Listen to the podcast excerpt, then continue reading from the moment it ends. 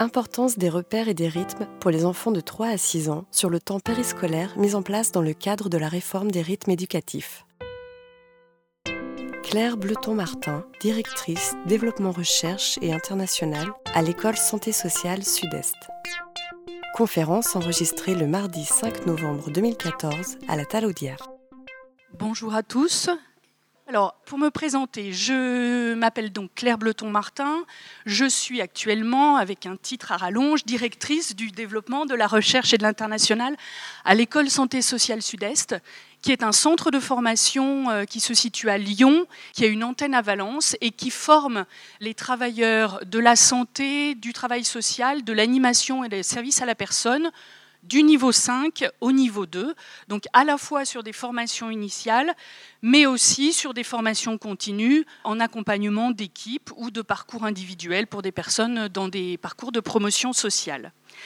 Pour ma part, donc je vais vous dire un petit peu ce que j'ai fait avant. C'est pas juste pour vous donner mon, pour vous étaler mon CV, mais c'est pour voir d'où je parle et, avec quelle expérience je parle. Donc après un parcours tout à fait classique dans l'animation quand j'étais euh, lycéenne et étudiante, j'ai passé un brevet d'état d'éducateur sportif en danse avant qu'il soit rattaché à la culture. C'est pour vous dire si c'est il y a longtemps. Puis ce qu'on appelait un DEFA c'est là qu'on voit qu'on vieillit parce que tous les sigles changent. Hein. Donc, d'un DGEPS, voilà. Ce qui m'a permis de travailler beaucoup dans les centres sociaux, soit sur des directions euh, de, de pôle enfance, jeunesse, soit après la direction de centres sociaux. Et puis, par ailleurs, euh, j'ai suivi un cursus universitaire en psycho puis sciences de l'éducation. Je termine juste une thèse en sciences de l'éducation sur des des questions de formation et de pratique avec euh, une euh, comparaison entre les éducateurs de jeunes enfants et les professeurs des écoles, notamment en maternelle, sur leur manière de travailler avec les familles. Voilà.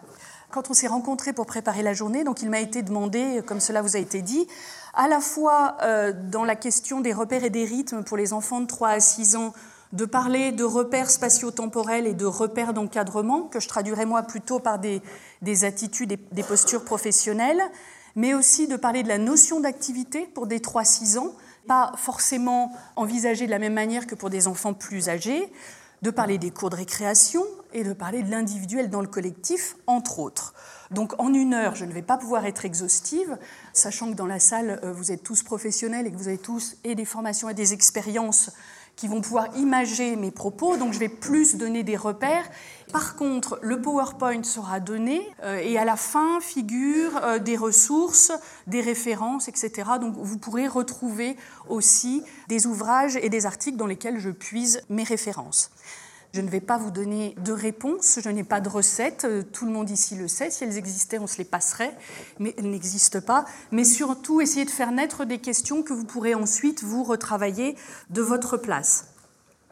Je suis dans une approche qu'on peut qualifier de systémique, c'est-à-dire que pour moi, les différents niveaux, que ce soit le niveau du politique, de l'organisationnel et après individuel, professionnel, sont liés et que si on peut poser des constats sur certaines choses. J'en reparlerai tout à l'heure par rapport au rythme des adultes et au rythme des enfants. L'intérêt aussi, c'est de voir comment on peut bouger à son niveau et comment, en bougeant à son niveau, les choses aussi, après, bougent à d'autres niveaux. Ne pas attendre toujours que le cadre soit exceptionnel et parfait pour euh, se lancer dans l'action, sinon on ne fait jamais rien. Euh, je vais lever quelques paradoxes, vous allez le voir, avec des oppositions.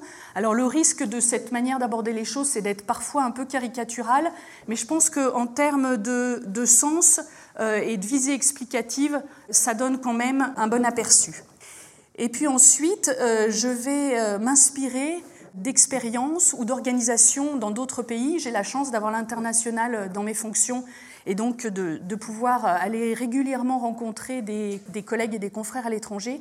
Alors quand je parle de l'international, ça n'est absolument pas parce qu'ailleurs c'est mieux, absolument pas pour dire que ce qui est fait ailleurs, il faut le transposer en France. D'abord, ce n'est pas forcément possible, et puis ça n'est pas forcément souhaitable.